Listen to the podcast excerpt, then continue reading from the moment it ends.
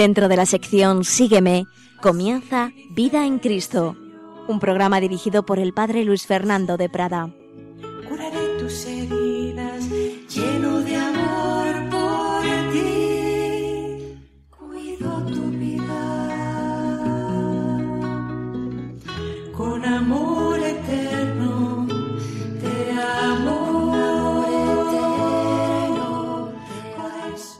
Cordialísimo saludo, querida familia de Radio María. Aquí estamos un día más con estas reflexiones sobre teología y vida espiritual, aunque últimamente más bien diríamos vida espiritual y psicología. Estábamos viendo ese terreno fronterizo entre esos dinamismos que tenemos como personas humanas, esos dinamismos psicológicos y la vida espiritual.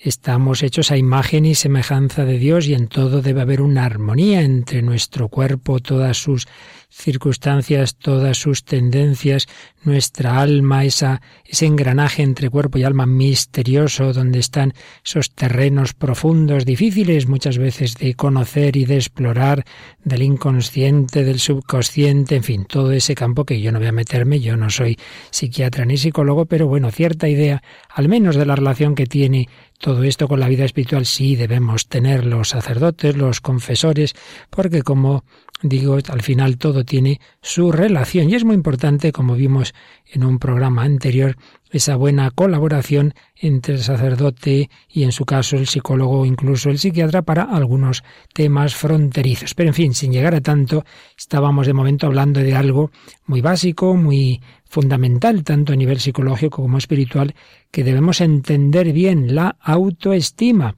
que veíamos que tiene que ver con la humildad, tiene que ver con diversas virtudes y defectos. Se puede entender mal, se puede entender bien, como todo. Una sana y, verdadera autoestima, un verdadero amor a uno mismo, veíamos que está en el Evangelio, está en la revelación, porque el Señor nos manda amarle a Él con todo el corazón, sobre todas las cosas, pero también amar al prójimo como a ti mismo. Por tanto, está implícita esa obligación de amarse a uno mismo un verdadero amor a uno mismo que implica un conocimiento de uno mismo, un conocerse, estimarse y consecuentemente amarse, pero amarse en la verdadera medida en que debemos amarnos, que presupone un conocimiento nuestro verdadero, la verdad, la, la humildad es la verdad, decía Santa Teresa de Jesús, por ello la verdadera autoestima implica un conocimiento verdadero y a la vez humilde, porque la humildad es la verdad y la verdad es que no somos nada, somos poquita cosa, pero una poquita cosa muy amada por Dios nuestro Señor. Por eso despreciarse, infravalorarse, no es, no es cristiano, aunque a veces lo pueda parecer y aunque siempre haya podido haber desviaciones en el auténtico sentido de la humildad o de lo que se ha llamado muchas veces el menosprecio, el desprecio del mundo, de uno mismo, pero esos términos, si son entendidos bien, únicamente es a nivel comparativo. Claro que uno tiene que apreciarse menos que a Dios nuestro Señor, no faltaría más, y que uno también tiene que estar dispuesto a dar la vida por la salvación del prójimo, claro que sí, más importante la vida eterna del prójimo que mi vida temporal, y que uno tiene que sacrificarse, pero en realidad el auténtico y verdadero sacrificio y amor al prójimo a la vez es amor a uno mismo, porque estamos hechos para darnos, para entregarnos, y por ello amando, amando, vamos también a ser felices. ¿Estamos bien hechos? Estamos bien hechos y el verdadero amor es a la vez, el amor al prójimo verdadero, digo, es a la vez amor a uno mismo. Pues vamos a seguir un poquito eh, algunas pinceladas de un tema que podríamos estar con él años, ¿verdad? Pero en fin, alguna pincelada que pueda servirnos para nuestra vida espiritual y que nos dé algunas orientaciones de estos campos fronterizos de la autoestima entendida cristianamente y lo que serían errores de comprensión de la misma o vicios como, como el orgullo. Y hoy vamos a, a seguir fundamentalmente a un gran psiqui, psiquiatra español, doctor Aquilino Polaino Lorente, al que conozco personalmente y desde hace ya bastante tiempo, que no solo sabe muchísimo de su campo, de psiquiatría, de medicina, sino también conoce suficientemente la filosofía, la teología para poder hablar de estos campos fronterizos. Y vamos a ver en primer lugar cómo define él la autoestima. Da tres definiciones progresivas que no son excluyentes, sino que cada una de ellas da matices y que, bueno, quizá alguna sea un poquito técnica, pero nos puede venir bien para dejar claro este concepto. En primer lugar, nos habla de la convicción de ser digno de ser amado por sí mismo y por ese mismo motivo por los demás, con independencia de lo que se sea, tenga o parezca.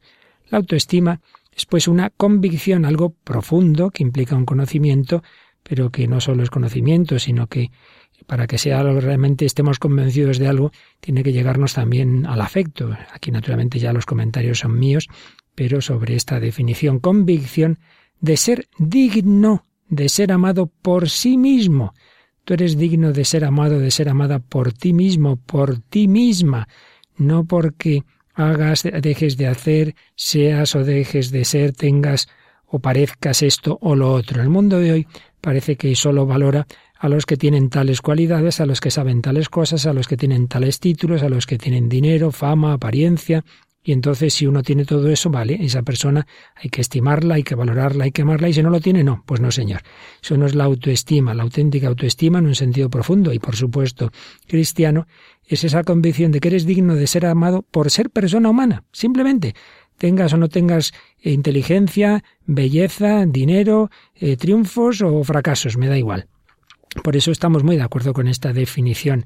Dignidad de, de ser amado el ser humano por sí mismo, independientemente de lo que pueda tener, parecer o ser. Yo soy ingeniero y yo soy cualquier otra cosa, pues da igual, eres persona humana y añadimos desde una perspectiva cristiana, eres hijo de Dios, creado a imagen y semejanza del Señor. Una segunda definición que nos da Aquilino Polaino Lorente es la capacidad de que está dotada la persona para experimentar el propio valor intrínseco con independencia de las características, circunstancias y logros personales que parcialmente también la definen e identifican. Es parecida a la anterior, pero da algunos matices más, esa capacidad que tenemos todos para experimentar ese propio valor intrínseco. Es muy importante este adjetivo.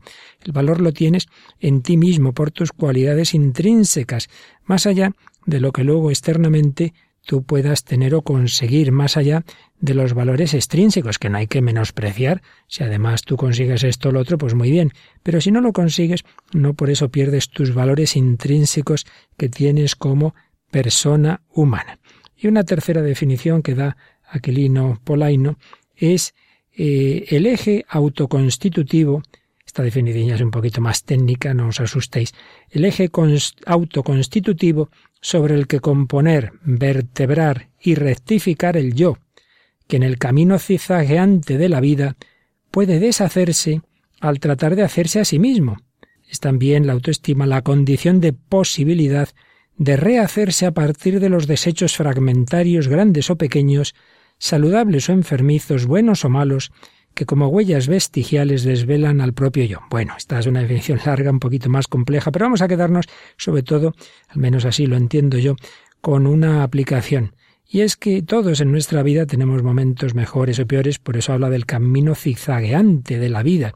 Y hay etapas de nuestra vida o circunstancias que nos han podido hacer mucho daño. Bueno, pues una verdadera autoestima nos da esa capacidad de rehacernos a pesar de los fracasos, a pesar de las circunstancias difíciles, más allá de todo eso, está que yo sigo siendo ese hijo de Dios. No recuerdo si el programa anterior, supongo que sí, citaba aquella preciosa expresión de Juan Pablo II en un viaje que hizo a un país no cristiano, a Kazajistán, hablando ante jóvenes mayoritariamente no cristianos, hacía como un diálogo.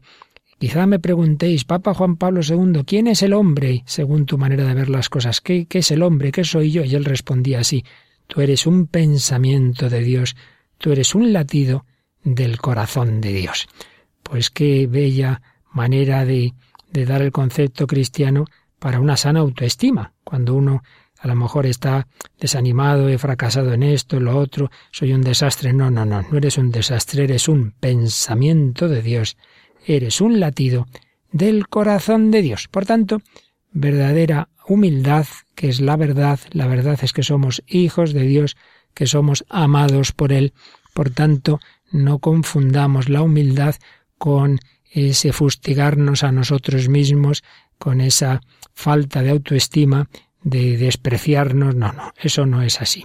Pero, pero, pero, es verdad que hay que tener cuidado porque podemos irnos al otro extremo, como en todo en esta vida. Y quizá en nuestra época, con eso de tanta autoestima, tanto autoestima, lo estamos entendiendo mal y estamos confundiendo la autoestima con la vanagloria, con el amor propio, con el orgullo, con la soberbia.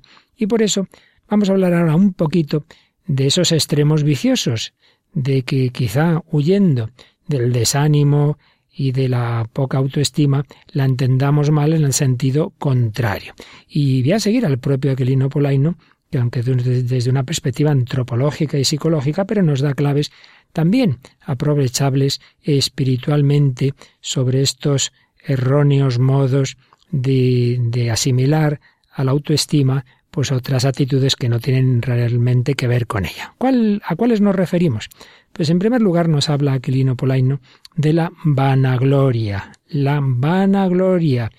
Y nos indica que, bueno, estoy, que no lo he dicho, eh, siguiendo fundamentalmente un, un libro de Aquilino Polaino Lorente que se llama En busca de la autoestima perdida. En busca de la autoestima perdida. Pues bien, nos habla de la vanagloria y nos dice que, es fácil que una persona que se estima mucho a sí misma tenga un riesgo, el riesgo de que esa autoestima sea parasitada por la vanagloria, lo que en principio sería bueno, se va a estropear, se puede estropear con la vanagloria, la gloria vana. ¿Qué es esto? Pues según la Academia de la Lengua es la jactancia del propio valer u obrar. Uno ve que vale, eh, que tiene una serie de cualidades, que ha hecho una serie de cosas buenas, entonces se va jactando de ello. La jactancia del propio valer u obrar. Pues todos conocemos a personas que están siempre contando lo que han hecho, sus títulos, los viajes, decía uno, que habría personas que no viajarían tanto si hicieran voto de no contar dónde han viajado, porque quizás no tanto les interesa conocer sitios cuanto contar después y enseñar las fotos. Pues hay gente que está venga a contar todo lo que ha hecho, todo lo que ha visitado, todas las amistades que tiene. soy amigo de tal persona muy importante y tal, a mí que me importa. Y luego a lo mejor amigo, vamos, de amigo pues muy poquito tiene. Pero esa jactancia tan ridícula que muchas veces tenemos. Puede ocurrir que sí, que una persona sea muy valiosa, que trabaje mucho y que se estime en lo que realmente vale. Pero si todo ese esfuerzo que realiza, su poderosa inteligencia se ordena exclusivamente al agigantamiento de su propio yo, pues ya es una pena, ¿verdad? Ahí ya más que autoestima habría que hablar de vanagloria. Y si hablábamos en un programa anterior de que hay que educar bien a los hijos, de que hay que apoyarles, de que hay que tener cuidado de no insistir mucho en esos aspectos negativos porque pueden acabar hundiéndose, pero también es verdad, de nuevo, que existe el extremo contrario. Si solo les decimos las cosas positivas para que crezca su autoestima y no les damos ningún tipo de orientación sobre sus defectos, pues tampoco les hacemos ningún favor. Por eso, dice nuestro autor, que si solo se les habla en positivo a los hijos, a los aquellos a los que un profesor tiene como educandos, o un catequista, o un sacerdote, pues tiene personas a las que tiene que educar. Si solo les decimos sus cualidades, sus valores positivos, pues es probable que acaben en la vanagloria, que se consideren perfectos cuando no lo son. Y claro, que luego sufran un desajuste al tener que convivir con otros en un medio que casi nunca les habla en positivo. Si a una persona, a un chico, siempre se les ha dicho las cosas buenas y luego va a un lugar de estudio o de trabajo donde los puñales vuelan, ¿verdad? Y donde le van a atacar y nunca le han atacado, nunca le han dicho cosas negativas, pues claro, se puede hundir. Si no se les entrena en conocerse mejor, en conocer también los propios errores y defectos, cuando salgan a la calle y cualquiera les lleve la contraria o les corrijan algo, ¿No se frustrarán más esos, esos jóvenes, esos adolescentes? ¿Cómo responderán a esa frustración? Pues es posible que con una conducta desajustada, conflictiva, incluso antisocial. Ese chico que se ha creído porque le han dejado así, ser el rey de su casa, el rey en todas partes, luego pretenderá ser el rey de la ciudad y romperá los coches cuando esté nervioso o cuando la policía, si está en una manifestación, le persiga, se creerá con derecho a cualquier cosa. También a otro nivel pasa en las personas adultas. Polaino Lorente señala un ejemplo que creo que es muy real. Anda que no hay tertulias en las que siempre van determinadas personas hablar de temas muy distintos y uno se pregunta qué barbaridad que son expertos en todos esos temas y mira cómo se quitan la palabra unos a otros, deben saber muchísimo de todo, ¿verdad? Realmente impresionante que, que lejos de Sócrates cuando decía solo sé que no sé nada. Pues muchas veces nos creemos que sabemos de todo y por tanto con derecho a hablar, con derecho a imponer nuestro parecer, con derecho a callar al otro, que, que nada, que no sabe nada. Qué peligro tenemos de esta jactancia. La autoestima verdadera crece en función de la estima que, la persona recibe, percibe, perdón, en los demás. Si, si los demás no nos estiman, pues es difícil que nosotros nos, nos estimemos. Por eso se insiste mucho en la educación emocional. Pero insistamos también en que eso no quiere decir de ninguna manera que los padres y demás educadores deban ser aduladores de sus hijos y alumnos. Se les adula cuando se les dice solo lo que desean oír. Por ello, si un alumno no es simpático, dice Aquilino, sería una monstruosidad decirle que lo es. Primero, porque puede acabar por creérselo, ¿verdad? Entonces no se va a conocer bien a sí mismo. Segundo, porque va a sufrir más como consecuencia de que sus expectativas acerca de esa supuesta simpatía, que en realidad no tiene, no serán satisfechas por sus compañeros. Y tercero, porque acabará por descubrir la mentira de la alabanza que se le hizo y desconfiará de todo lo que le pueda decir en lo sucesivo esa persona. Por tanto, el reforzar a un chico, a un niño, a un adolescente, a un joven o cualquier persona, el decirle cosas positivas que está muy bien, nunca tiene que llevarnos a decir falsedades, mucho menos a la adulación, a la adulación. Intentar que, que la gente alabe a alguien precisamente por aquella virtud que no tiene, pues realmente es una tontería y una utopía. Es mejor decir siempre la verdad. Decirla, por supuesto, amablemente y siempre uniendo pues aspectos positivos, pero, pero no, no es verdadera caridad el, el inventar, ¿verdad? El, una serie de cualidades que no se tienen. Hay pues que unir siempre, como ya veíamos otro día, la exigencia con el amor y la verdad. Y la verdad. Bueno, vamos a pedirle a la Virgen María que nos enseñe todo esto, que nos enseñe a amar, que nos enseñe a querer a las personas, pues de esta manera, uniendo esa, esa verdad, la humildad, la caridad, todo ello, todo ello realmente tiene una, una armonía que el Espíritu Santo quiere concedernos, que la Virgen María vivía, pues pedimos que sepamos vivir estas actitudes realmente en nuestro corazón. Madre Virgen María, enséñanos a amar. Así te lo pedimos hoy.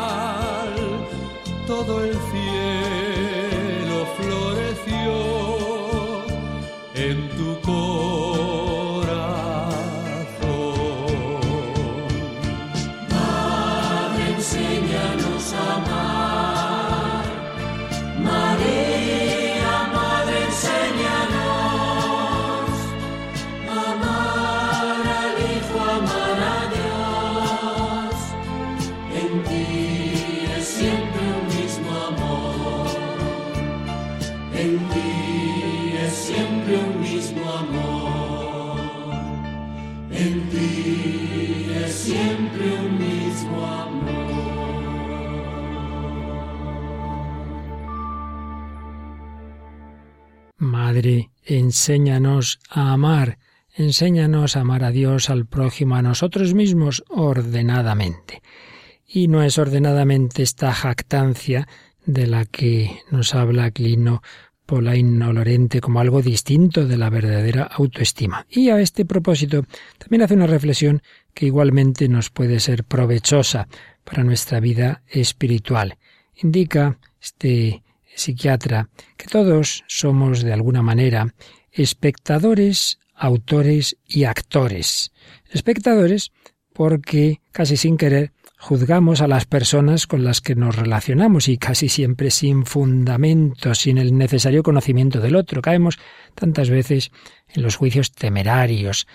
Fijaos que cuando Jesús dice no juzguéis y no seréis juzgados no es un mero imperativo moral, es venir a decirnos es que no tenéis capacidad de juzgar porque no conocéis al otro, solo Dios conoce lo que hay dentro de cada uno.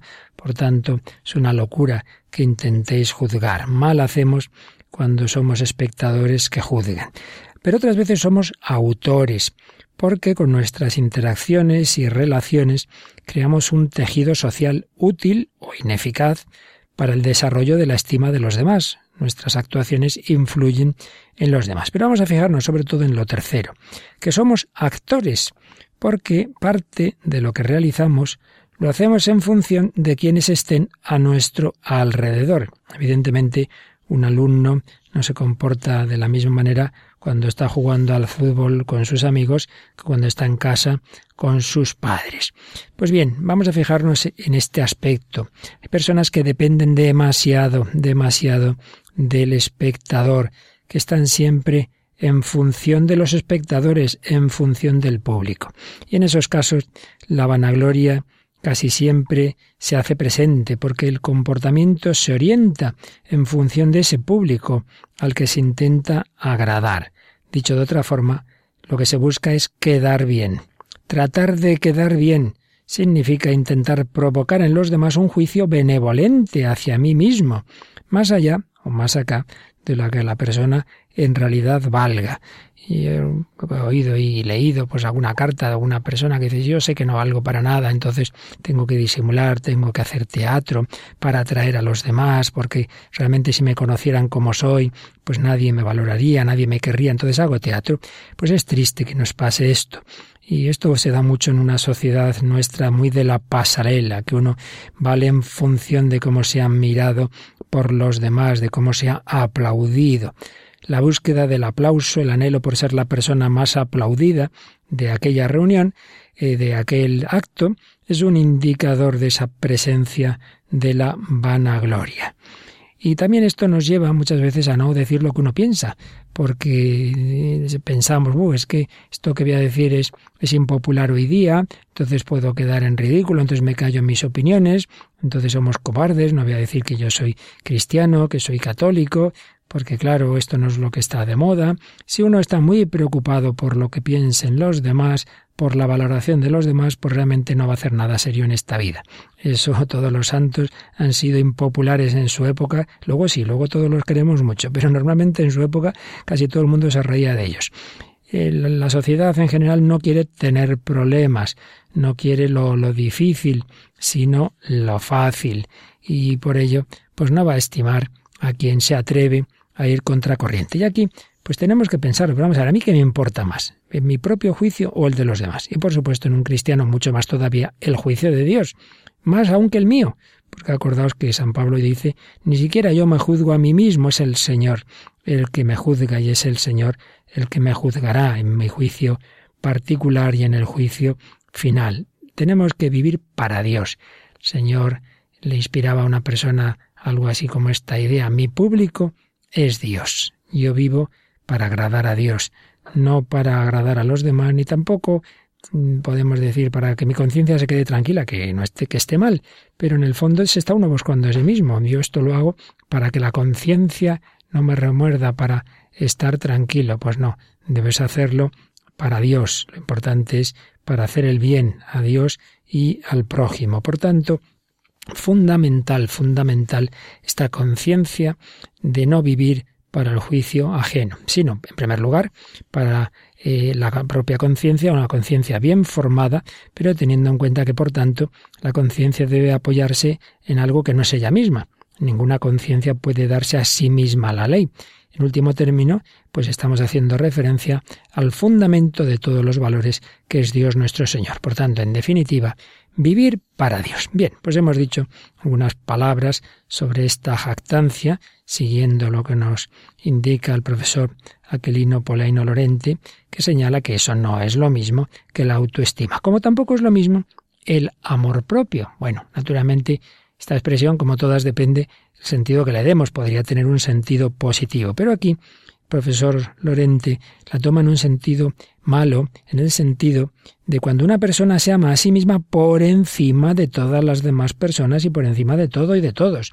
Uno es poco menos que el, que el centro del mundo. El amor propio es una manifestación del deseo de autoafirmarse a sí mismo. Pero como bien indica el profesor, una persona que quiera afirmarse a sí misma es que no está en sí misma afirmada que depende de los demás, que no tiene en ella misma la razón de su origen, porque cuando una persona está tranquila, está segura de sí, tiene una sana autoestima, está realmente afirmada, no necesita autoafirmarse más. Y es que el amor propio en muchas ocasiones es mera autoafirmación de quien en el fondo no se estima, entonces necesita autoafirmarse más y más y más. Puede desvelar ese amor propio paradójicamente un complejo de inferioridad. Entonces uno no, no, no, se valora, sabe que no vale, pero entonces tiene que, que hacer para sobresalir y quedar por encima de los demás. Y así lo estropeamos todo. Ese amor propio, ese mal amor propio, ese amor del yo por el yo, amor del yo por el yo. Y eso infla el propio yo. Y además se nos revela como un voluntarismo no inteligente, no es que eso sea consecuencia de un verdadero conocimiento, no, no, es una poderosa energía egótica e irracional al servicio del propio yo. Hay un irracionalismo voluntarista, una voluntad que no está conectada con la inteligencia. Lo que desea el amor propio es afirmarse en sí mismo con independencia de que tenga razón o no. Son personas también muchas veces tozudas que no dan su brazo a torcer. Pero esto porque porque sí, hombre, pues vaya razón, porque sí. Un agigantamiento del yo que hace mucho daño en primer lugar al propio yo. Por eso decía San Francisco de Sales que los pensamientos que nos angustian no vienen de Dios, sino que traen su origen o del demonio o del amor propio o de la estima que tenemos de nosotros mismos. A los primeros a los que hace daño este amor propio es a nosotros mismos. El juicio propio es hijo predilecto del amor propio y todo esto nos amarga la vida. El amor propio es una mentira, porque en realidad nadie vale más que nadie como personas. En tal aspecto tendrás más inteligencia, tendrás más belleza, tendrás más lo que sea, en aspectos concretos. Pero globalmente, como personas, nadie vale más que nadie. Así que no puede ser que una persona quede por encima de la otra en lo que atañe a su totalidad en cuanto tal persona. Repito, en cuanto persona, otra cosa es aspectos concretos, claro que sí, no faltaría más. Cualquier deportista, desde luego, vale más que un servidor en el aspecto físico y Einstein vale más que muchísima gente en un tipo de inteligencia, ya, ya, pero estamos hablando de una manera global, como la dignidad de la persona.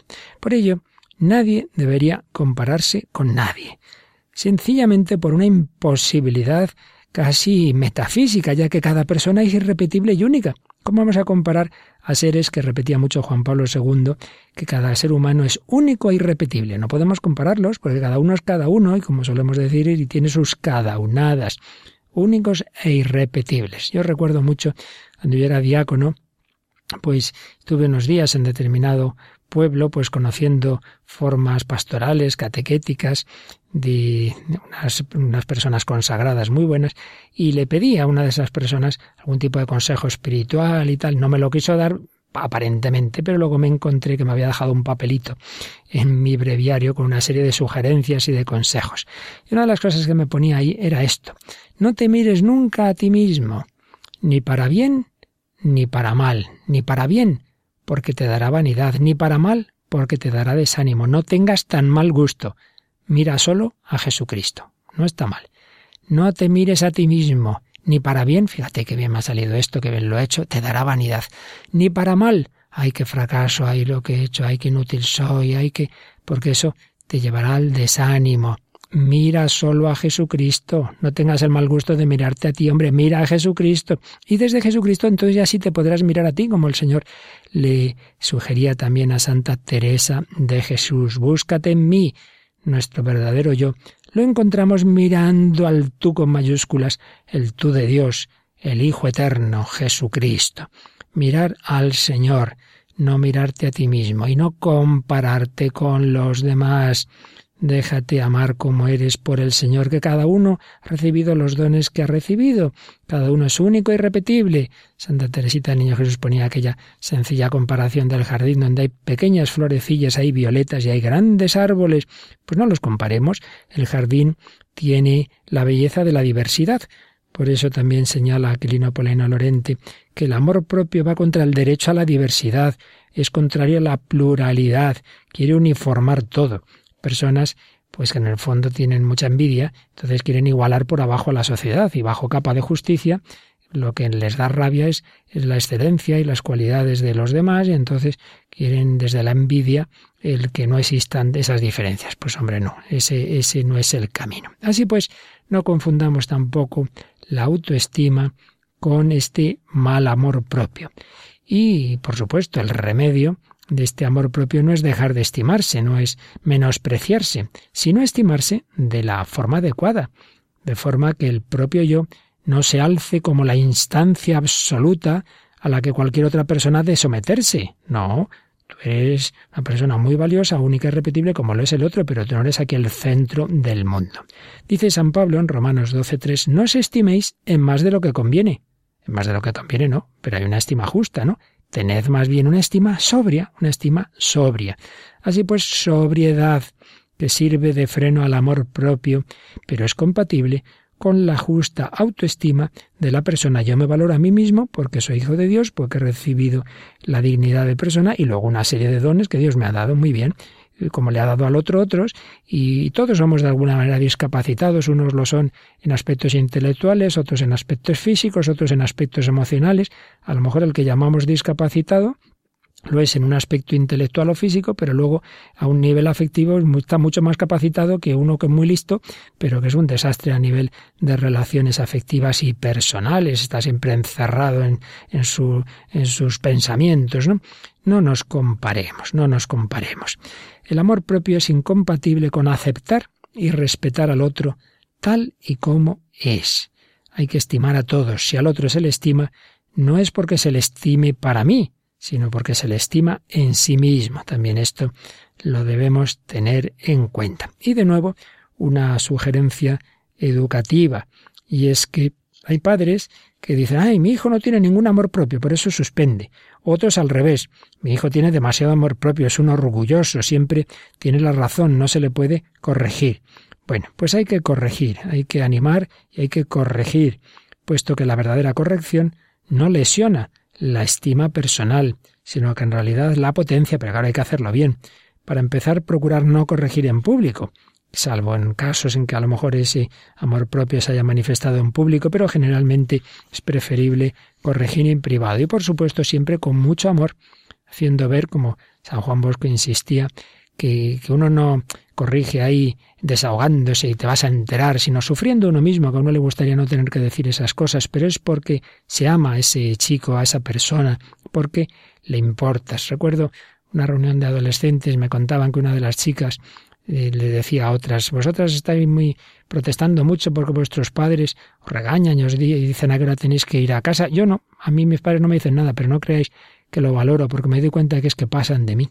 Aparentemente estaba tan contenta de que nadie le dijera nada, pero en el fondo echaba de menos un amor que se preocupara de ella. Cuando hay indiferencia hacia las personas, pues haga lo que quiera. Si se quiere perder, que se pierda. Pues vaya amor, no es verdad. El verdadero amor debe llevar también a la corrección. Por tanto, amor propio no lo confundamos con la autoestima, es un amor desordenado eh, a uno mismo. Pero recordemos, hay que querernos a nosotros mismos, sí, si la persona no se quisiera, tampoco querría la causa de su ser, que es Dios, pero de una manera ordenada. Amemos al Señor con todo nuestro corazón y si le amamos a Él, también nos amaremos a nosotros mismos y a los demás como debemos hacerlo, con la gracia que Él quiere darnos. Vamos a pedirle al Señor que alimente nuestra alma con su amor, con su Eucaristía, con su Espíritu Santo, que le amemos hasta la muerte y así amaremos también a nuestro prójimo y a nosotros como debemos hacerlo.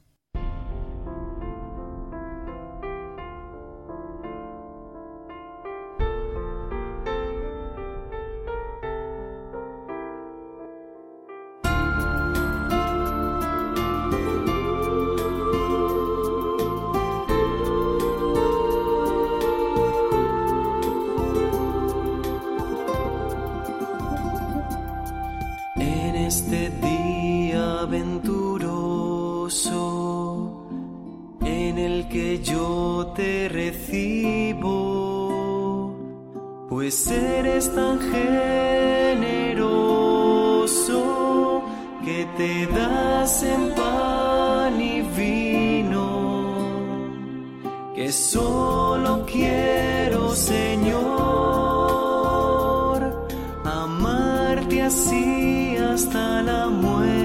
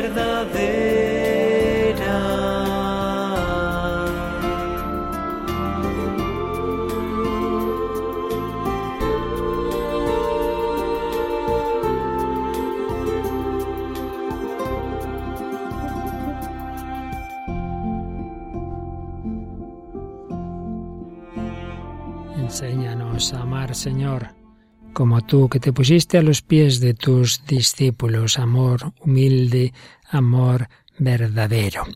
Y estamos viendo lo que no es ese amor, lo que no es la verdadera autoestima, no es la jactancia, no es el amor propio, mucho menos es el orgullo. Por supuesto que las palabras podríamos entenderlas en diversos sentidos. Aquí ahora el profesor Polaino Lorenta, el que estamos siguiendo hoy, distingue eh, la jactancia, el amor propio, el orgullo, la soberbia y el narcisismo.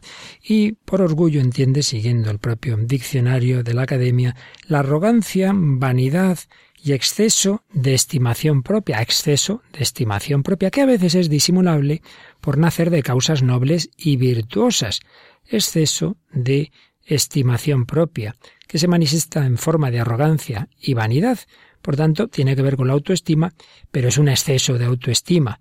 Eh, y, digamos, es un juicio erróneo por sobreestimación acerca de sí mismo, pero que tiene cierto fundamento. Dice que a veces, dice el diccionario, que a veces es disimulable por nacer de causas eh, nobles y virtuosas, porque uno tiene determinadas cualidades, pues ya de ahí empieza a generalizar esas cosas positivas y, y de ahí saca consecuencias excesivas. Y esto nos, nos puede pasar mucho y con frecuencia viene también de, de los modelos eh, de que dispone la persona, que muchas veces nos vienen a través de los medios de comunicación. Uno se hace un modelo ideal de cómo quiere ser, un yo ideal, y se piensa que ya ha llegado a ese yo ideal. Y entonces exige que se le trate de acuerdo a cómo la persona cree que es, cree que es ya tan perfecta, tan ideal, que hay que tratarla así esa convicción de ser la mejor, la que más trabaja, la más inteligente, la más sacrificada, la persona más generosa y simpática, la que tiene más amistades, la persona que mejor habla. Madre mía, si uno se cree estas cosas, pues claro, se acaba reflejando en su comportamiento. Y entonces eh, también uno luego se compara con los demás y se sirve de los defectos ajenos para exaltar las propias cualidades. Por eso estas personas suelen gustar de poner en evidencia los errores de los otros para poner de relieve sus habilidades, sus destrezas. Suelen ironizar acerca de las cualidades positivas de los otros, disminuyéndolas en su favor porque ya no las tiene. Pueden aprovechar cualquier circunstancia para mostrar la escasa inteligencia que tienen los demás. Como es obvio, el orgullo tiene mucha relación con la envidia. La persona orgullosa frecuentemente, por no decir siempre, es envidiosa. Y, por supuesto, otra característica que esta sí que se da, yo creo que siempre, es que nunca rectifica, nunca pide perdón. Buf, qué difícil esto de pedir perdón como uno no sea humilde. Un modo de comportarse de la persona orgullosa que enseguida externamente se puede convertir en arrogancia. Es verdad que puede ser algo como más interior, pero generalmente se nota por fuera. Y escribía San Gregorio Magno que la arrogancia suele presentarse de cuatro maneras. Cuando cada uno cree que lo bueno nace exclusivamente de sí mismo, cuando cree que la gracia ha sido alcanzada por los propios méritos, cuando se jacta uno de tener lo que no tiene, y cuando se desprecia a los demás, queriendo aparecer como que se tiene lo que aquellos desean. Cuatro formas. Uno cree que lo bueno nace de sí mismo. Mire, yo he conseguido esto por mis fuerzas, por mi esfuerzo, que es como decir si usted no lo tiene es porque usted no lo ha intentado. O cuando a nivel cristiano pensamos que la gracia la hemos alcanzado por los méritos pues la gracia que Dios me ha dado, pero me la ha dado porque me lo merecía, claro, porque, porque yo he rezado como para conseguir esto y claro, pues lógico, pues Dios me da consolación porque yo me esfuerzo, entonces uno se lo va creyendo apoyado en la gracia, madre mía, qué error tan tremendo. O podemos jactarnos de tener lo que no tienes. Ay, qué humilde soy, sí, sí, muy humilde, ya, ya, muy humilde. Te crees que tienes ya la virtud de la humildad en grado sumo y de eso nada. Te crees que estás ya por la séptima monada y estás en el foso de los cocodrilos del castillo ¿verdad? Usando la, la metáfora de, de Santa Teresa de Jesús del castillo interior. O cuando se desprecia a los demás queriendo aparecer como que se tiene lo que aquellos desean. A este le gustaría tal cualidad, pues yo, yo soy el que la tiene. El orgullo se puede convertir ya en soberbia crecida. Repito que aquí los términos, según también cada autor, pueden tener un sentido. Normalmente en términos espirituales es lo peor, es cuando uno ya se hace a sí mismo Dios. Pero también más o menos esto es lo que viene a decirnos el profesor Aquilino Polaino. Aunque él distingue que la autoestima es un concepto psicológico y en cambio la soberbia un concepto moral. En cualquier caso, cita a San Agustín, muy bien citado, cuando nos dice que la soberbia es un apetito desordenado de grandeza pervertida, una grandeza pervertida que consiste en abandonar el principio a que el ánimo debe estar unido, hacerse uno en cierta manera principio para sí y serlo. Esto sucede cuando el espíritu se agrada demasiado a sí mismo, y se agrada a sí mismo cuando declina el bien inmutable que debe agradarle más que a sí mismo. Bueno, dicho en términos más sencillos, eh, eh, aquí está todo el tema de las dos ciudades de San Agustín, la ciudad de Dios la ciudad del demonio. La ciudad de Dios sabe que hay que amar a Dios con todo el corazón, que Él es el centro y yo soy pequeñito, entonces pues un aprecio sumo de Dios y en cambio yo bajarme los humos, ¿verdad? Pero en cambio la ciudad del demonio es que el hombre se estima así por encima de todo y entonces desprecia a Dios, menosprecia a Dios. ¿Qué pasa? Que se ha hecho a sí mismo Dios. Lo que dice un personaje de una obra de Nietzsche. ¿Cómo va a haber Dios? Si hubiera Dios, yo no sería Dios. Es terrible. La soberbia en el fondo es hacerse a uno mismo Dios, es pensar que uno es el principio de sí mismo, que yo me da a mí mismo la vida. Bueno, pues esto es lo que están diciendo muchos hoy día, como si el mundo se hubiera hecho a sí mismo, como si se autoexplicara, como si no tuviera un creador. Y tú te crees que tú eres, vamos, poco menos que tu propio creador, pero hombre, que no es así que tienes ese ombligo que te recuerda que tú procedes de otra persona y esa de otra, y que no, que no, que seamos humildes, que el hombre no es principio de sí mismo, pero la persona soberbia se atribuye a sí misma erróneamente cuanto es y cuanto tiene, un terrible pecado capital. La Biblia dice en varias ocasiones, Dios resiste al soberbio, pero da su gracia a los humildes. Y Tobías 4:14, toda perdición toma su principio de la soberbia. San Ignacio de Loyola, la famosísima y, y, muy importante meditación de las dos banderas en los ejercicios espirituales, dice que el demonio quiere llevarnos a esa soberbia y que ya de ahí todos los demás vicios vendrán seguidos. El caso es llevarnos a la soberbia. Por otro lado, la persona soberbia se le nota normalmente en su manera de relacionarse con el prójimo. Suele ser susceptible, impaciente, claro, como ella es el centro del mundo, aquí yo no puedo esperar un minuto ni tolerar ningún defecto de los demás. Tú, tú, no tienes defecto, pero los demás sí, ¿verdad? Entonces, susceptible, cualquier cosa le parece que se están metiendo con él, impaciente, exigente, inflexible, indiferente, fría, calculadora y defensora en exceso de lo que considera sus derechos. Todo, todos son sus derechos, los demás como si no los tuvieran.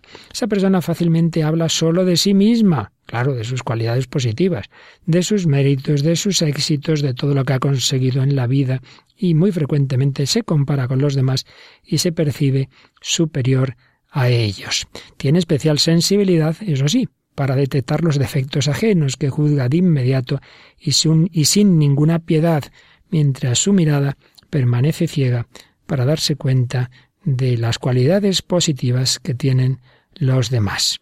Tiene suspicacia, decíamos, por lo que si no se desea que esa persona se irrite y llegue hasta el insulto, hay que tratarla con mucha delicadeza, con mucha consideración. Por ello, la convivencia con estas personas es realmente difícil, muy difícil. Esa persona solo está pendiente de poner de manifiesto su excelencia personal, o lo que ya considera que le hace ser excelente y que eh, con justicia puede exigir a los demás. Por eso no está atenta a los bienes ajenos, de los que casi nunca se alegra, sino que trata de minimizarlos o quitarles su importancia. Se muestra partidaria del espíritu justiciero que devuelve mal por mal, porque en su corazón no hay lugar para el perdón, la comprensión o la tolerancia. Un modo de comportarse contrario a la justicia, a la estima de los demás y a la caridad.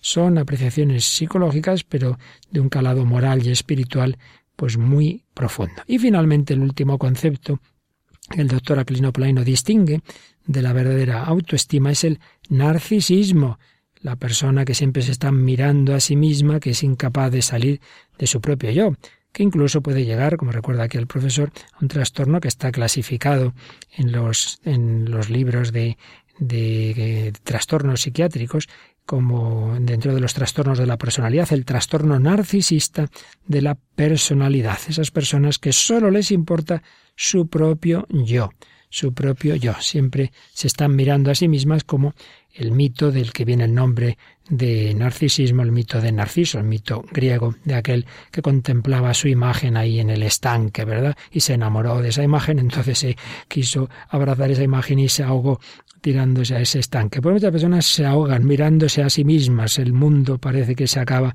en su propio yo, y hacia los demás son indiferentes.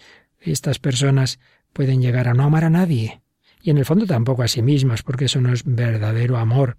No se puede amar a otra persona porque al otro se le utiliza solo como incienso al servicio del propio yo, y porque la persona está tan encerrada en sí misma que no tiene la capacidad para abrirse al otro, para percibir al otro.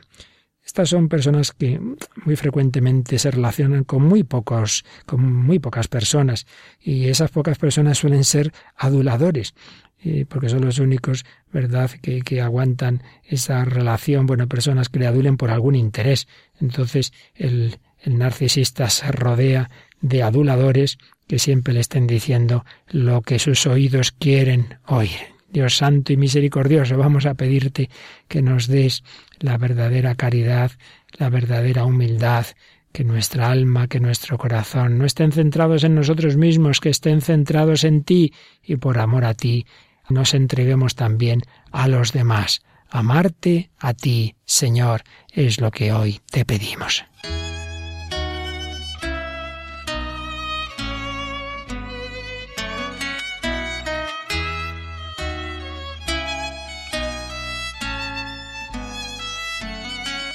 Amarte a ti, Señor en todas las cosas y a todas en ti, en todo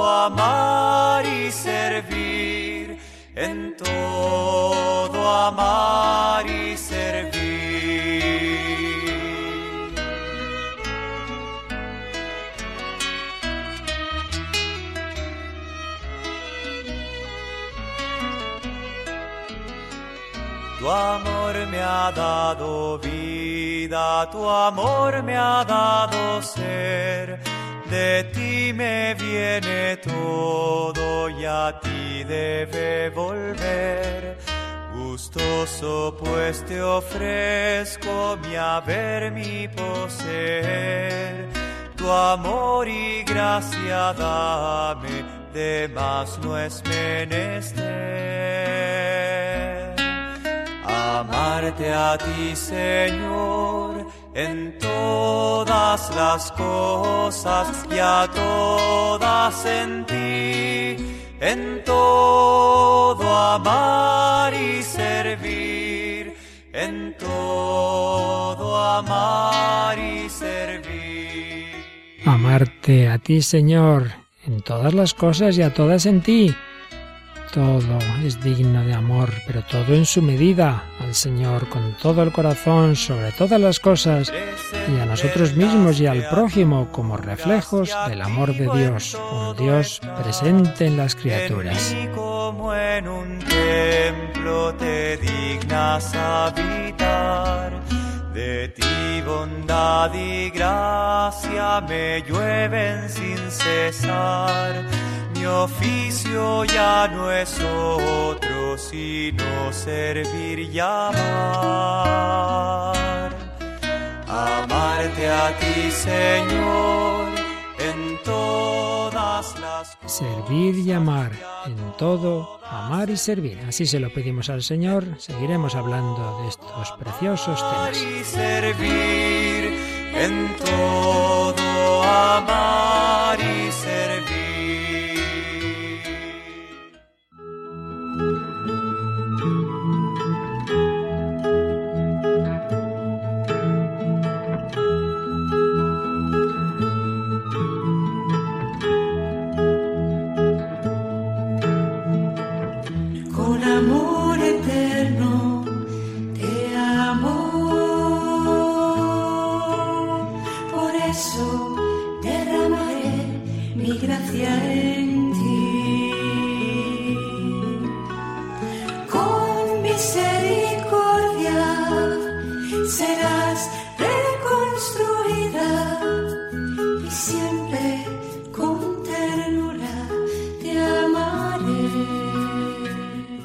Escuchado en Radio María, dentro de la sección Sígueme, Vida en Cristo, un programa dirigido por el Padre Luis Fernando de Prada.